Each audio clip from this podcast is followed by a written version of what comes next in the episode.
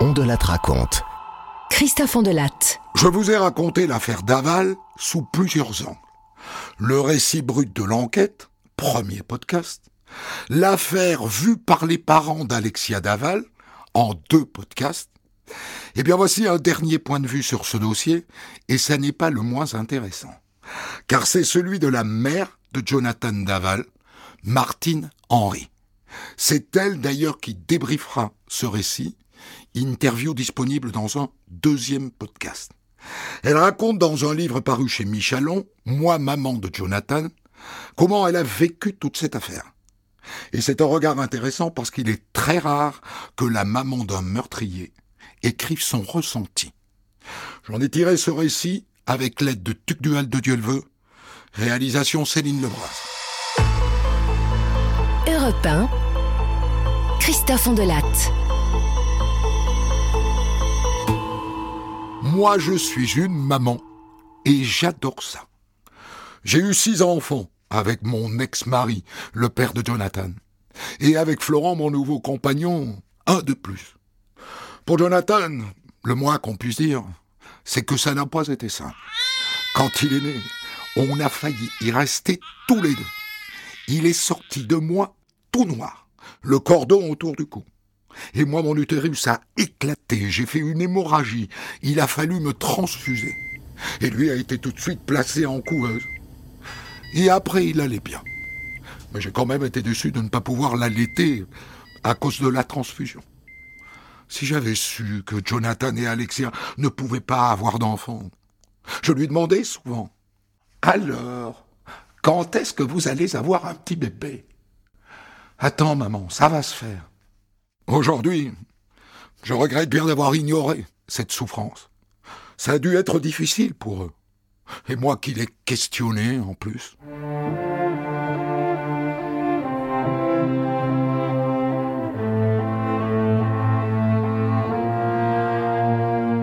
Le papa de Jonathan ne s'occupait pas beaucoup des enfants. Il était ouvrier chez John Deere et, en dehors de son travail, il ne jurait que par la chasse. Il n'était pas souvent à la maison, mais moi, ça ne me dérangeait pas. Je m'occupais de personnes âgées, mes horaires étaient calés sur ceux de l'école, donc c'était plus facile avec les six enfants.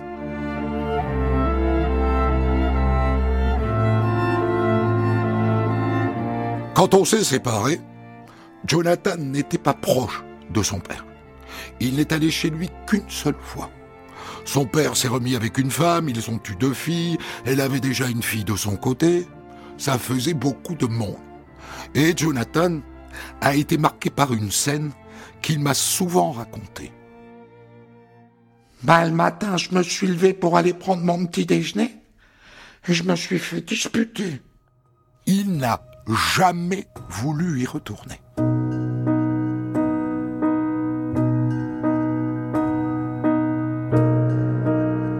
Quand j'ai rencontré Florent, Jonathan avait deux ans. Je lui ai dit tout de suite que j'avais six enfants et que vivre avec moi impliquait bien sûr de vivre avec eux. Il n'y a pas eu de problème.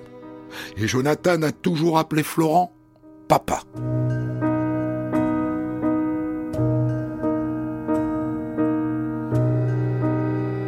Enfant, Jonathan était sourd d'une oreille.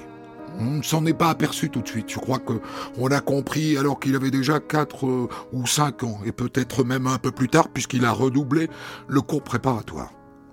En vérité, Jonathan était asthmatique, rempli de végétation. Et donc, quand il a été opéré, eh bien, sa surdité allait mieux.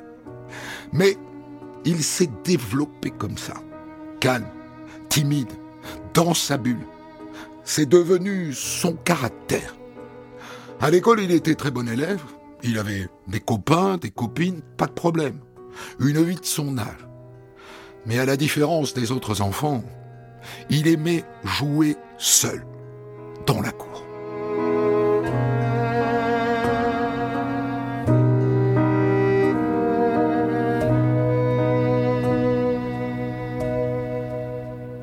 L'adolescence a été plus compliquée pour Jonathan car il avait le dos bossu.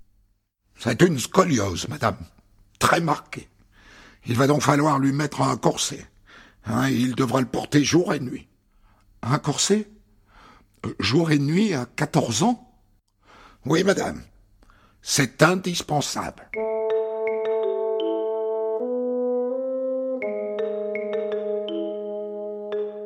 Il a dû le garder deux ans. Autant vous dire qu'au collège, les autres se sont bien moqués de lui. En prison, j'ai vu que ça revenait. Il a une petite bosse.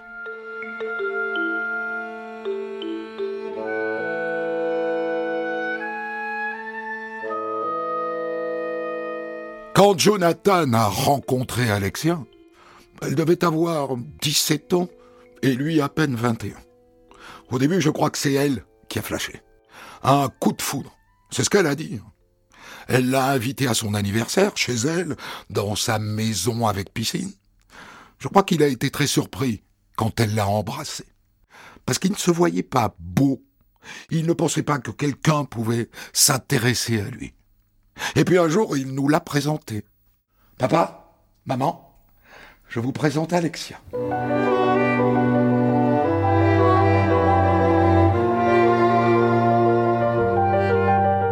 Je l'ai trouvé super bien, naturel, poli.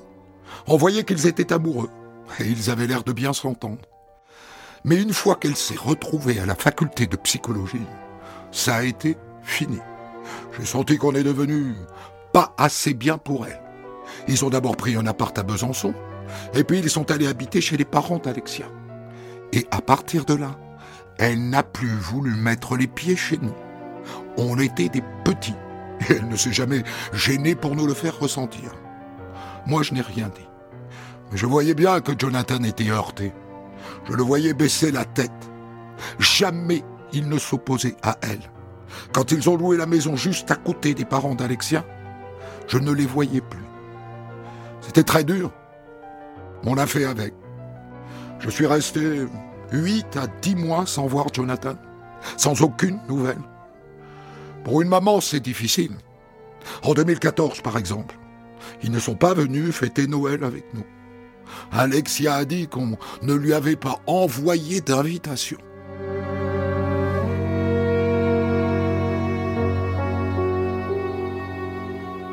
Je me souviens d'une scène.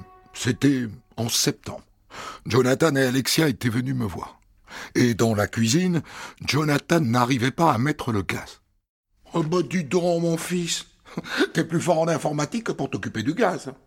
Et Alexia l'a mal pris. Allez, viens, Doudou, on s'en va. Ta mère dit du mal de toi. Et ils sont partis sans me dire au revoir. J'en ai pleuré.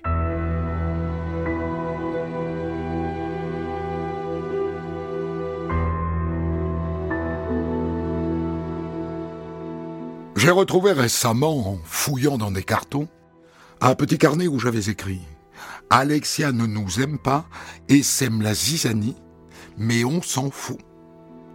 Quand quelqu'un meurt, on a tendance à ne retenir que le bon et le beau.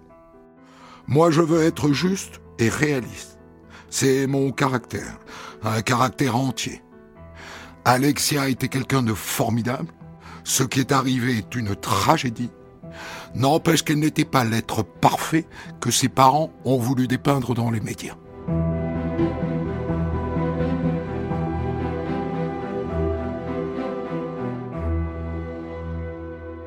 Le 28 octobre 2017, Jonathan est passé chez nous vers 9h, 9h15. Tu vas boire un café, Jonathan? Non. Je suis pas bien. Il avait les yeux tout mouillés. Je voyais bien qu'il n'était pas comme d'habitude. Il était fébrile. Alexia est partie faire un, jogging. Ça m'inquiète, elle est toujours pas rentrée.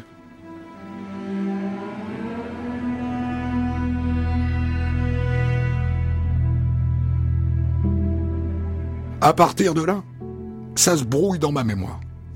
Je vais essayer de me concentrer. L'hélicoptère a commencé à survoler la zone vers 15 ou 16 heures. On est resté devant la maison d'Alexia et Jonathan tout l'après-midi, à attendre. Le lendemain, on a participé à la battue. On voulait tous la retrouver.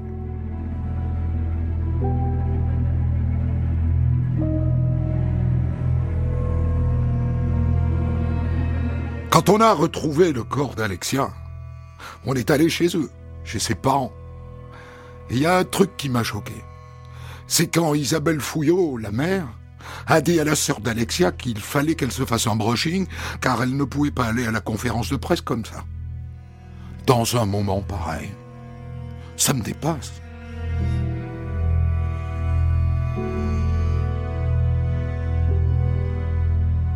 La marche blanche, j'y étais, bien sûr, mais en retrait, non exposé. On ne m'a pas vu. C'est mon caractère. Nous sommes des gens humbles, simples. La lumière médiatique, très peu pour nous.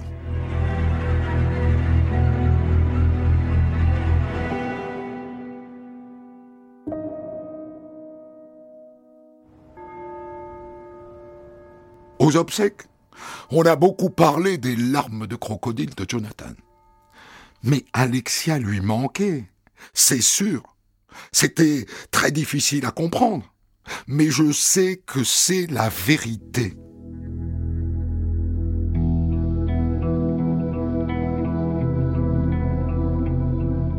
Aux obsèques, il y a une scène qui m'a marqué.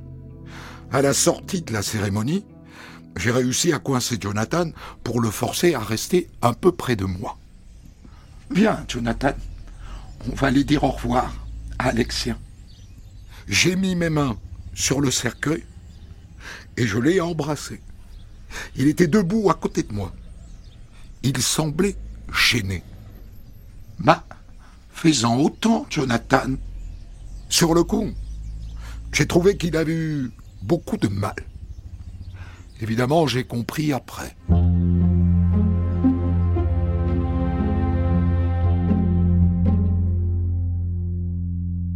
Jonathan n'est pas sorti de chez lui pendant trois semaines. Et nous, on se relayait pour lui tenir compagnie. Moi, j'y allais souvent le matin, et je restais pour déjeuner avec lui. Il parlait peu, ou presque pas. Et quand je l'interrogeais, il se mettait à pleurer. J'arrête pas de penser à ce jour où il m'a dit comme ça, comme pour me préparer. Tu sais, maman, je vais peut-être être placé en garde à vue. Je suis de mari. C'est moi le premier suspect. Il faut que tu t'attendes à ce qu'il m'emmène. Hein. Mais non, enfin Jonathan, c'est pas possible.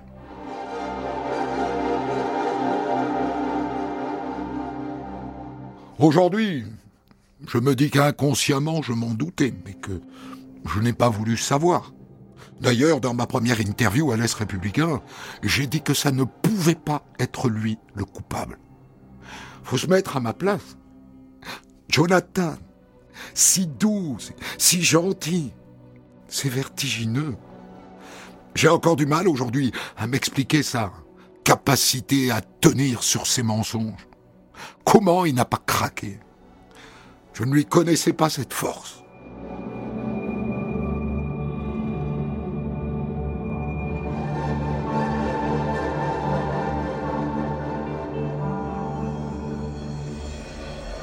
Quand Jonathan a été arrêté et qu'il est parti en prison, j'ai accouru.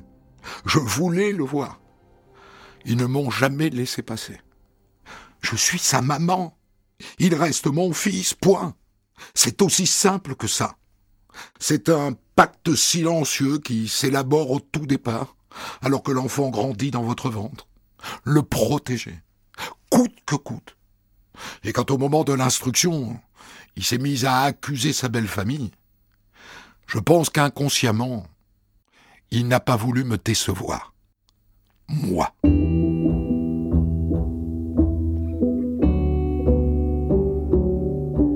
J'ai bien failli ne pas pouvoir assister au procès. D'abord, 15 jours avant, j'ai eu une hernie discale. Je me suis retrouvé paralysé du bassin jusqu'aux pieds. Et deux jours avant, j'étais à l'hôpital et ils m'ont mis sous morphine. Mais il y a une autre raison pour laquelle j'ai failli ne pas assister au procès de Jonathan. Les restrictions imposées par l'épidémie de Covid, madame, font qu'il n'y aura pas assez de place. Je suis désolé. Heureusement, la justice a fini par nous trouver une place. Et donc je suis arrivé au palais de justice de Vesoul en fauteuil roulant. Moi qui voulais être discrète et éviter les journalistes, c'était pas idéal pour rester incognito. Bonjour madame. Vous pouvez nous présenter une pièce d'identité, s'il vous plaît, avant d'entrer dans la salle? Merci. Allez-y. Moi, à ce moment-là, mon esprit est ailleurs. Je pense à Jonathan, à sa vie ratée, et à Alexia, bien sûr, à sa vie brisée. Faites entrer l'accusé. Assise dans la salle d'audience, je ne l'ai pas lâché. Je l'ai regardé tout le temps. J'étais fixé sur lui, même si, le plus souvent, il avait la tête baissée mais je sais qu'il sentait mon regard. Tout au long des débats, j'ai souvent été gêné. Par exemple, quand il a été mis sur la place publique, que mon fils était impuissant. Je me suis dit que ça ne regardait pas la France entière. Et quand la mère d'Alexia a dit à la barre que mon fils n'était pas un homme, devant tout le monde, avec les journalistes, la caisse de résonance était énorme. L'audience est reprise. Vous pouvez vous asseoir. Personnellement, je m'étais dit que Jonathan ne bougerait pas. Je ne m'attendais à rien de spécial de sa part. Mais je savais qu'il allait être écrasé par tout ça. Lui, il voulait juste dire ce qu'il avait fait, c'est-à-dire le meurtre, et connaître la peine à laquelle il allait être condamné. On savait que la famille d'Alexia aller nous accuser avec de mauvaises paroles. Mais entendre les méchancetés comme on les a entendues, c'est très dur. Parfois je ferme les yeux et je les entends encore. Eux, ils ont perdu leur fille et ils ne la reverront jamais. Nous, Jonathan est là. Alexia, elle, n'est plus là. Ça n'est pas comparable. Mais nous aussi, on est sidérés et dans une immense peine. L'audience est levée. Elle reprendra demain matin à 9 heures.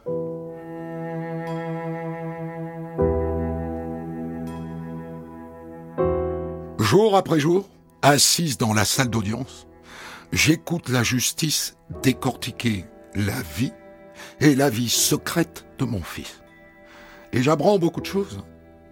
Même si nous étions très proches, Jonathan et moi, un fils ne dit pas tout à sa maman. Par exemple, pour le bébé, la fausse couche d'Alexia en 2015, qui a tant marqué Jonathan. J'étais pas au courant avant le crime. J'ai aussi appris que quand il vivait à Besançon, Alexia l'a mis dehors et qu'elle a rencontré un cuisinier avant qu'il ne décide de se remettre en sang. Je me rends compte que mon fils a toujours cherché à me mettre de côté pour ne pas me faire de mal. On croit connaître ceux qui sont les plus proches. Et en fait, ils ont parfois un immense jardin secret.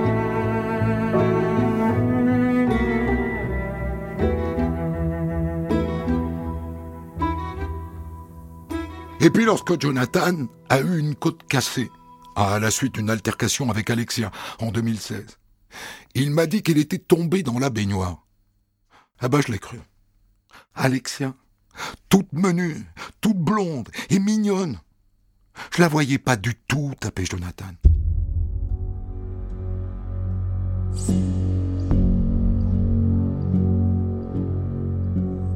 J'ai appris au tribunal, par les experts, que mon fils avait deux personnalités. C'est très étrange, ça, pour une maman. Me dis qu'il y a encore beaucoup de choses qu'on ne sait pas.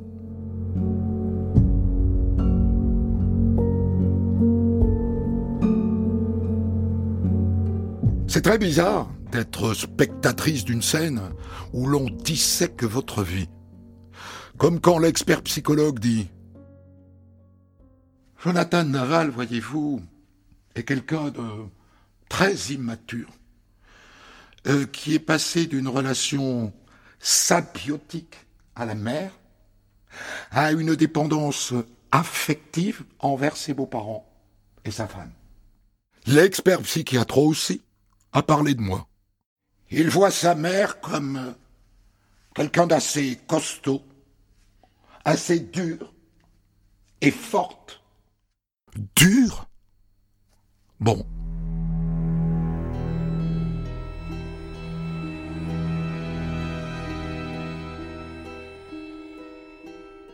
J'ai très mal vécu l'audition d'Isabelle Fouillot, la mère d'Alexia. Madame, vous n'avez pas à jurer de dire la vérité puisque vous êtes la mère de la victime. Nous vous écoutons. Elle a dit à mon fils dans le box qu'il n'était en somme pas un homme et qu'il n'avait qu'à retourner chez sa mère. Je restitue, hein, mais c'est comme ça que je l'ai ressenti. Faut le dire, un truc pareil, à son genre.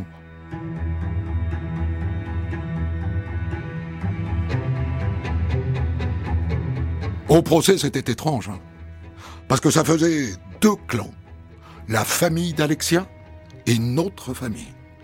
Ils ne nous disaient jamais bonjour. Ils nous croyaient complices dans l'affaire ou quoi? Comme si le meurtre ne suffisait pas. Comme si ça n'était pas déjà assez horrible.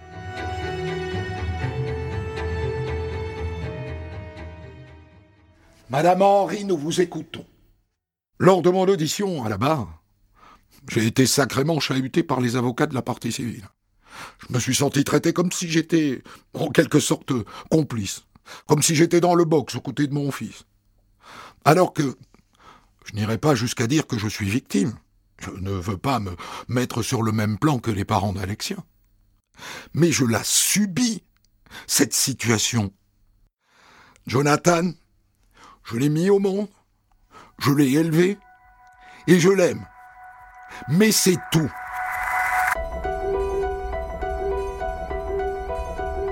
Quand Jonathan a été condamné à 25 ans de prison, son avocat Randall Ferdorfer m'a appelé. À votre connaissance, il souhaite faire appel? Non, non, non, je ne pense pas, Randall. Je pense pas qu'il supportera de revivre une semaine comme celle-là. Jonathan a préféré retourner dans le confort du silence.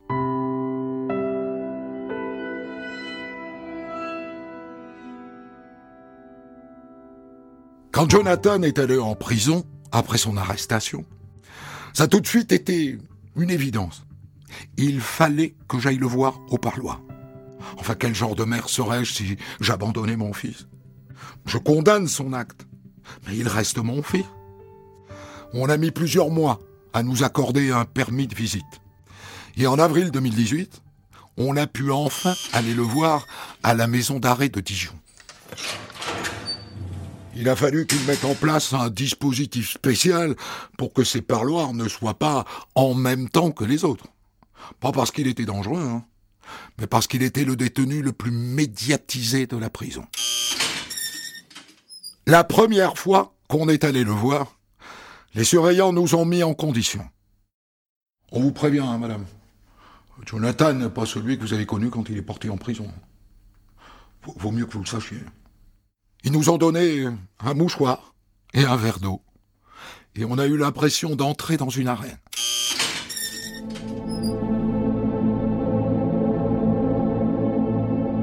Heureusement qu'ils nous avaient prévenus. On a eu très peur. Un squelette. Il ne pesait plus que 30 kilos. Il nous a dit qu'il avait pensé qu'on ne viendrait jamais le voir, qu'on allait le laisser tomber, et il nous a fait comprendre ben, qu'il s'était laissé mourir. Papa, maman, vous allez revenir? Cette question, on ne se l'est jamais posée. C'était une évidence. Quoi qu'il ait fait, on sera toujours là pour lui.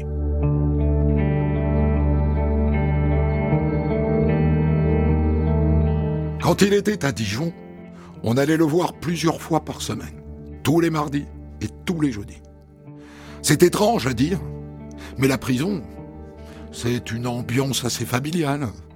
On finit par connaître les surveillants, et on a tout de suite senti qu'ils le protégeaient.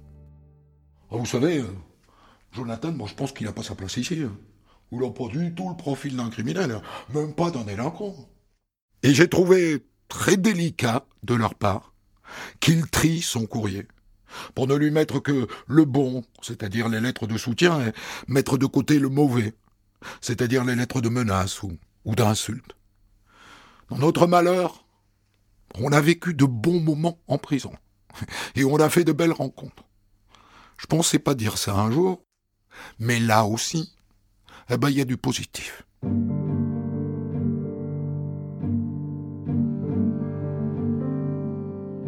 La sortie, la fin de la peine. Pour Jonathan, c'est trop tôt. Il ne se projette pas du tout. Avant le procès d'ailleurs, ses avocats étaient étonnés. Il n'a jamais cherché à savoir combien de temps il allait passer en prison. Il a toujours pensé qu'il méritait ça par rapport à ce qu'il avait fait à Alexia et à sa famille. Mais moi, je lui en ai parlé. De sa vie future, de sa deuxième vie quand il serait dehors. Il faudra avoir moins de secrets, Jonathan. Hein Essayez de parler davantage, comme te le dit ta psychologue. Tu sais, maman, j'en suis pas encore là. J'ai encore plein d'années à passer ici. Les remises de peine, il ne veut même pas en entendre parler. Mais moi, j'ai calculé. Il a encore au moins onze ans à faire. Huit au minimum. Aussi insupportable que ce soit pour les proches d'Alexia. Jonathan aura une vie après.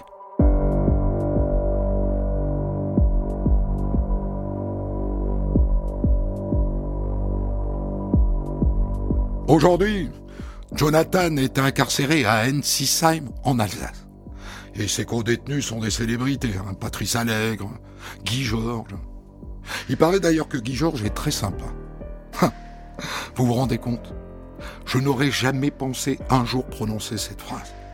Guy Georges est très sympa. Mais au vu de ce qui s'est passé, j'ai plus du tout les mêmes frontières. Je vois l'homme d'une part et l'acte d'autre part.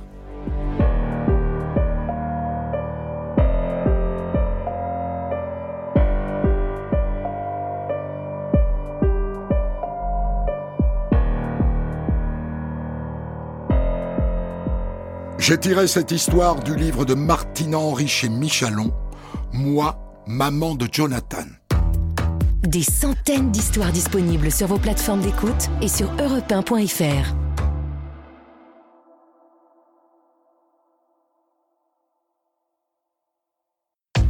Pour commenter son histoire du jour, Christophe Ondelat reçoit un invité, acteur direct de son récit.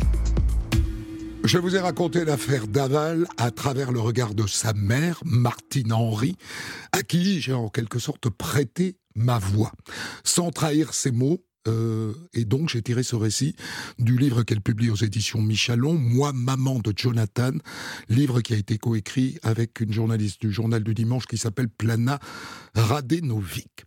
Pourquoi est-ce que vous avez ressenti le besoin, parce que j'ai l'impression que c'est un besoin, d'écrire ce livre C'est ça, c'était un besoin. J'avais comme une boule, fallait, j'avais quelque chose qu'il fallait qu'il sorte.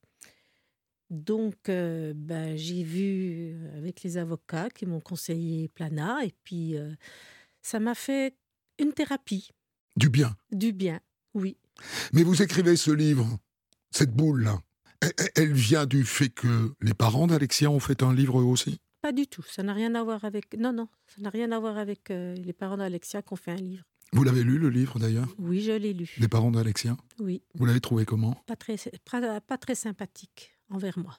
Parce que on sent que vous avez des comptes à régler avec euh, les parents d'Alexia, non pas parce que vous niez leur souffrance, vous répétez à plusieurs reprises que vous avez de la compassion énormément de compassion pour eux, mais parce que vous avez l'air de considérer qu'ils ne se sont pas bien comportés. Non, pas du tout. Je n'ai pas fait le livre euh, pour euh, rendre des comptes euh, aux parents d'Alexia.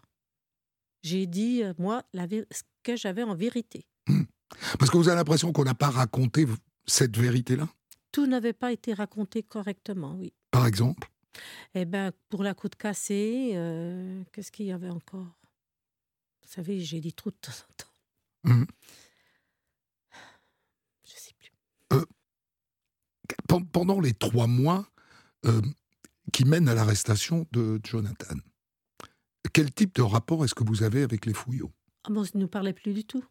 Du tout Non, je les ai plus jamais revus. C'est-à-dire que de la découverte du corps d'Alexia? C'était fini. vous les avez plus revus jusqu'au procès? Procès, oui, c'est ça, c'est exact. Pour quelle raison? Parce que le malheur vous unit en l'occurrence à ce moment-là, avant l'arrestation de Jonathan. Oui, mais Jonathan est le meurtrier de leur fille. Mais ils ne le savent pas encore. Et on ne peut pas dire qu'ils ont soupçonné quoi que ce soit avant l'arrestation de Jonathan. non, non, parce qu'ils adoraient Jonathan. Hein, ça, là-dessus, je le nie pas. Ils adoraient Jonathan.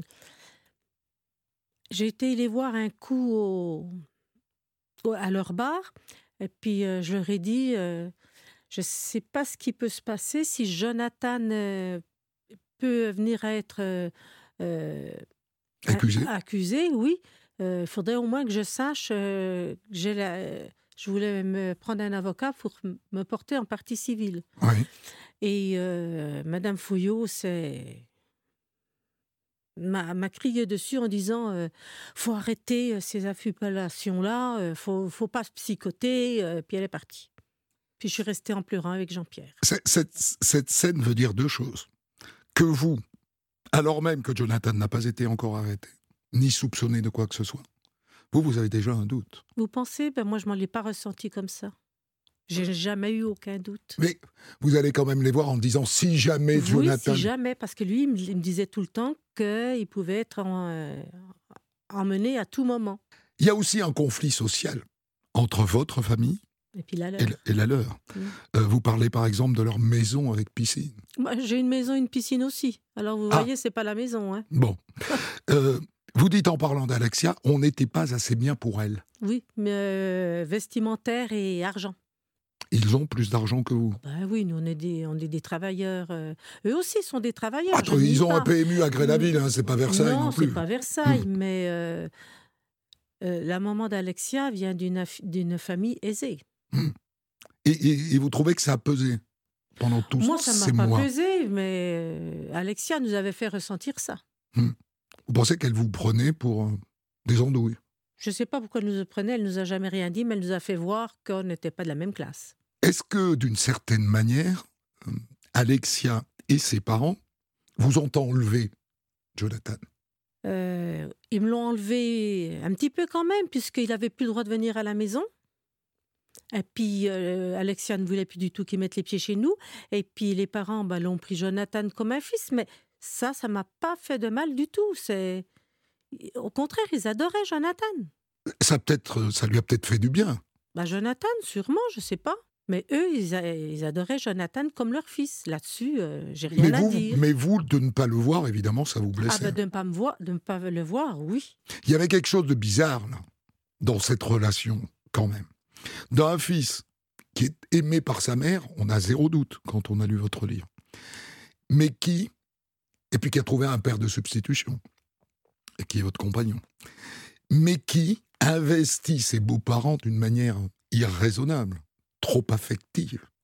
Ben, eux l'ont pris, je vous dis, comme je viens de vous dire, comme leur fils. Ils, euh, formaient un beau couple avec Alexia, donc ils l'ont bien aimé. Euh, après, ça, faut leur demander à eux pourquoi. Moi, je ne peux pas vous répondre à ça. L'hyper-médiatisation de cette histoire. Euh, bon, moi, c'est un truc que j'arrive toujours pas à comprendre. Et, je crois que je connais bien euh, le, milieu criminel. Est-ce que vous, vous avez une explication? Ah, bonne question. Qui c'est qui les a fait venir? Je sais pas. Ben moi non plus. Bonne question. Pourquoi est-ce que BFM TV décide du jour au lendemain que cette affaire devra être feuilletonnée d'un bout à l'autre? Peut-être parce que Stéphanie habitait en face, euh, chez le même palier en face de M. Dominique Rizet. Ils étaient très amis. Peut-être qu'elle les a appelés, mais je dis bien peut-être, je n'accuse personne. Qui est Stéphanie? La sœur à Alexia. Elle habitait en face de chez Dominique Rizet Oui. Qui est donc euh, le spécialiste justice de BFM TV et mon vieux, mon vieux compère. Euh, vous, vous tenez quelle position face à ces journalistes qui sont là? Par dizaines. Vous savez, moi et les journalistes, euh, j'avais jamais eu affaire à des journalistes. je m'en doute. Donc moi, je restais dans mon coin. Mais ils viennent sonner chez oui, vous ils viennent sonner, mais je leur disais que je voulais pas parler. Vous parlez à l'Est républicain Oh, mais ça, c'est beaucoup plus tard. Beaucoup plus tard Ah oui. Au début, rien. Rien. Pas un mot. Non. Alors que euh, les parents d'Alexia, eux, parlent. Ils font des conférences de presse tout de suite. Mais bon, c'est leur choix.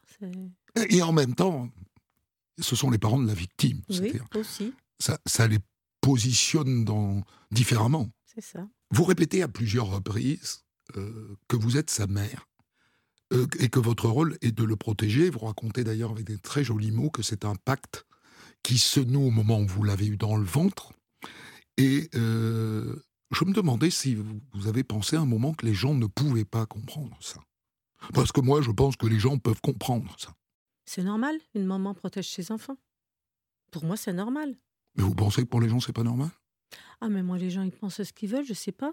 Autour de vous, vous avez senti, par exemple, que les gens disaient quand même pourquoi elle le protège comme ça? Il, a quand même tué. Je n'ai jamais eu ni entendu une réflexion comme ça. Hmm. De tout mon entourage. Euh, tout le monde a compris que vous vouliez le voir en prison. Que... Ah ben oui. Tout le monde on a compris. jamais rien dit du tout. J'ai toujours été protégée là-dessus. Enfin, protégée, je ne sais pas, mais on ne m'a jamais rien dit. On a continué à me parler euh, comme de rien. Comme de rien. Donc personne ne vous a jugé là-dessus. Non. Et c'est normal. chaque maman peut comprendre que quoi que fasse son enfant, ou chaque papa aussi d'ailleurs, euh, que quoi que fasse son enfant, on le protégera jusqu'au bout. Ben, c'est normal pour moi. Euh, petite parenthèse sur la hernie discale. Moi, j'ai eu la même chose. Et alors, le médecin. C'est la troisième hein, que j'ai. Ah ben, moi, j'en ai fait deux. Vous avez gagné le concours.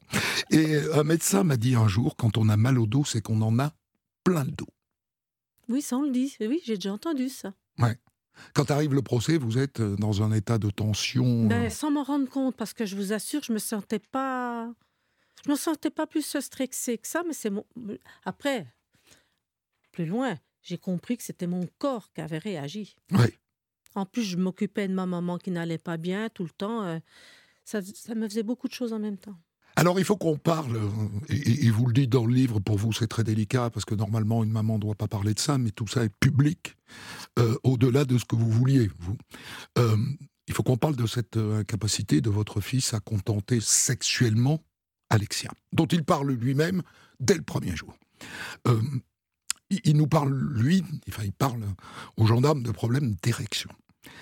Euh, mais est-ce que la vérité, ça n'est pas que Jonathan n'est pas du tout attiré par les femmes et qui s'est mis, en se mariant avec Alexia, dans une impasse?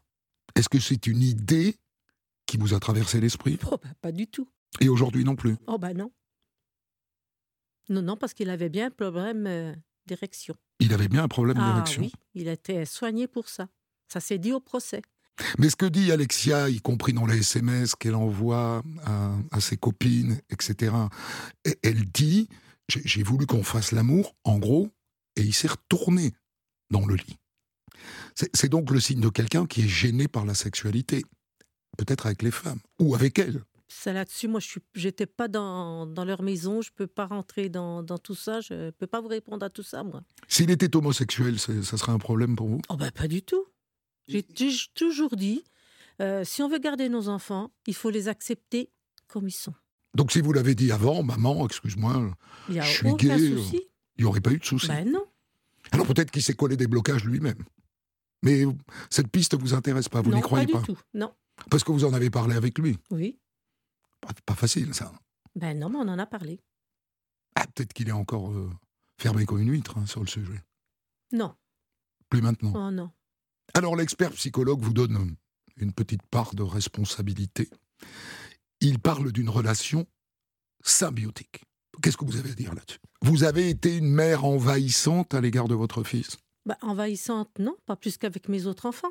Oui, vous en avez six autres quand même. Oui, je, je, les couvais peut-être un peu plus, comme me disent mes enfants, parce que comme il était sourd, il ne nous entendait pas, donc je l'ai bousculé. Euh, après, il est devenu, il, est, il était asthmatique, il a eu plein de problèmes. Je l'ai peut-être couvé un peu plus, mais je n'ai jamais été. Euh... Mais c'est pas un fils unique. Ah non, c'est pas un fils unique. J'en avais déjà cinq avant lui. Donc. il y en a après. Puis il y en a eu un après. Ouais. Donc non, et les relations avec vos autres enfants? Oh ben, Ils sont frères et sœurs, ça va très bien. Nickel. Oui, même avec... Euh, euh, nous, on dit, on dit pas le mot demi-frère. Hein, avec le dernier, ils sont tous frères et sœurs. Hmm. Mais tout s'est toujours très bien passé. Alors pour vous, euh, Martine Henry, comment se passe le crime? On a évidemment plein de versions qui sont des interprétations. Euh, Jonathan dit ça a dérapé. On s'est engueulé, ça a dérapé. J'en pouvais plus. Elle m'a dit que j'étais pas un homme. euh, Je lui ai frappé la tête contre le mur et puis je l'ai étranglé. Le procureur euh, Emmanuel Dupic dit il voulait la tuer. Il voulait la tuer. Il avait un plan pour la tuer. C'était dans sa tête.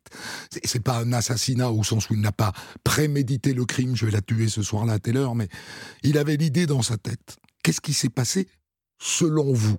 Ben, J'y étais pas. Donc, moi, qu'est-ce que vous voulez que je vous dise euh, ce qui s'est passé? Pour moi, il a eu un ras-le-bol, Oui. puis il a fait l'irréparable. Pétage de plomb. Oui. L'idée que qu'il ait prémédité quelque chose Ah non. Vous paraît impossible. Oh, bah oui. Mais est-ce qu'il faut pour autant salir la mémoire d'Alexien J'ai sali la mémoire Non. d'Alexia? Mais euh, dire qu'elle le frappait, dire C'est la vérité. Moi, j'ai dit la vérité. Je ne veux pas te dire de mensonge. c'est sa vérité. Euh, je Est-ce que c'est la vérité? Je dirais pas de non, mais euh, dans la famille, quand ils ont fait un Noël, euh, non, un Nouvel An, chez eux, Alexia a quand même avoué qu'elle avait tapé Jonathan, c'est elle qui a cassé les côtes. C'est pas moi qui l'ai inventé. Donc vous, vous restez convaincu que c'est un couple qui part en sucette, une femme violente? Je dirais pas une femme violente, je ne l'ai jamais vue la taper. Hmm. Le taper. Hmm. Mais il y a des choses quand même qu'elle a dit. Et que cette dame-là devait dire au tribunal, mais elle s'est mise à pleurer, elle n'a pas pu. Il y, a- il y a un passage très fort vers la, la fin du livre et vers la fin de, de mon récit. C'est ce passage où vous n'osez pas dire que vous êtes victime. Et vous dites à juste titre, euh, je ne peux pas me dire victime com- com- en comparaison avec ce qu'ont vécu les, les parents d'Alexia, mais vous dites quand même j'ai subi. Ben ça. oui, on a subi le- la mort d'Alexia, on a subi... euh, Alexia, elle faisait partie de nous quand même. hein. Mhm. Donc on a subi quand même... euh, Et puis vous avez subi la responsabilité la- de votre fils. Voilà. Mhm. Mais j'en suis aucunement responsable. Mais ça vous met du coup, et vous voulez que ce soit reconnu, dans une souffrance euh, qui vous paraît recevable, normale. Oui Sauf qu'on ne vous le reconnaît pas. On ne reconnaît pas Non. votre souffrance. Non Ben non. Je suis la, me- la, fa- la maman d'un meurtrier. La maman d'un meurtrier, euh, elle n'est pas reconnue en rien. hein. On, euh, elle doit subir, c'est tout. Ça a beaucoup changé votre vie Oui, bien sûr. familiale?